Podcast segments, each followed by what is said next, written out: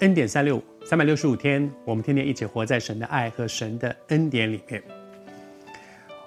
每个人都会有情绪低潮的时候，或者是很不快乐的时候。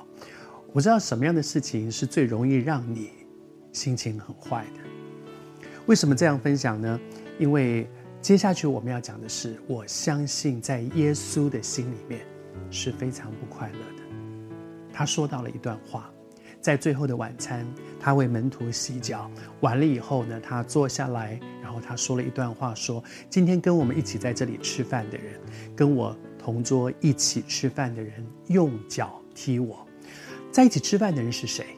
当时在一起吃饭的，除了他之外，就是十二个门徒啊。”这十二个门徒都是他最亲近的人，这十二个门徒是他一个一个挑选的人，这十二个门徒他带在身边，吃也在这里，睡也在这里，生活也在这里，工作也在这里，他们行走也在这里，他做什么都带着他们，然后他做的每一件事都跟他说：“我为什么这样做？”不断的教，不断的教，不断的教。我们用现在的话来讲，真是掏心掏肺的去教、去带的。但是同桌吃饭，最亲近的人。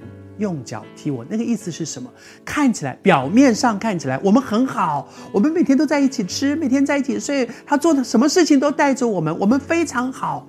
表面上，同桌吃饭用脚，脚是在桌子的下面，在暗处却在做那个伤害我的事情。耶稣讲的是谁？当然是指的是犹大，但是对他来讲，他讲这件事情的时候，不是我知道。而是很难过的，为什么呢？你为什么这样的犹大？犹大本来就是个贼，你记得前几天我们有分享到，对不对？他他是管钱囊的，就是他们这个如果是一个布道团的话，在这个布团里他是司库，他是负责管钱的人，但是他常常自己偷那里面的钱去给自己的花用。这些事情其实耶稣知道，可是你怎么一步一步一步一步越走越离谱呢？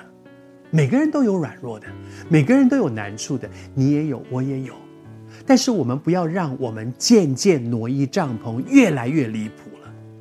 我的生命在上帝的眼中，如果主要纠察罪孽，我们没有一个人站立得住。犹大站立不住，彼得站立不住，约翰站立不住，没有一个人站立得住。我也是，你也是。但是，求主给我们一个提醒：我会不会越来越离谱了？我会不会越走越远呢？我现在的状况会不会越来越不像样了呢？犹大怎么会走到最后，为了三十两银子去卖耶稣这样的情况呢？而耶稣的心里面一定很痛。我和你分享这些，我在预备的时候，我有一个感动。我不知道你是谁，你也正在这样的情况里面，你那个最亲近的人。是你明明知道他正在做伤害你的事，这让你很心痛，这让你很难过，这让你很忧伤，还不只是愤怒，是忧伤。主对你说，他能够体恤你的感觉，因为他也曾经这样被背叛过。主知道，主爱你，主会带你走过这个死荫幽谷，但是求主帮助你，把你抱在怀里。主的恩典够你用。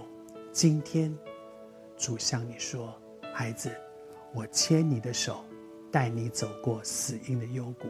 他的恩典够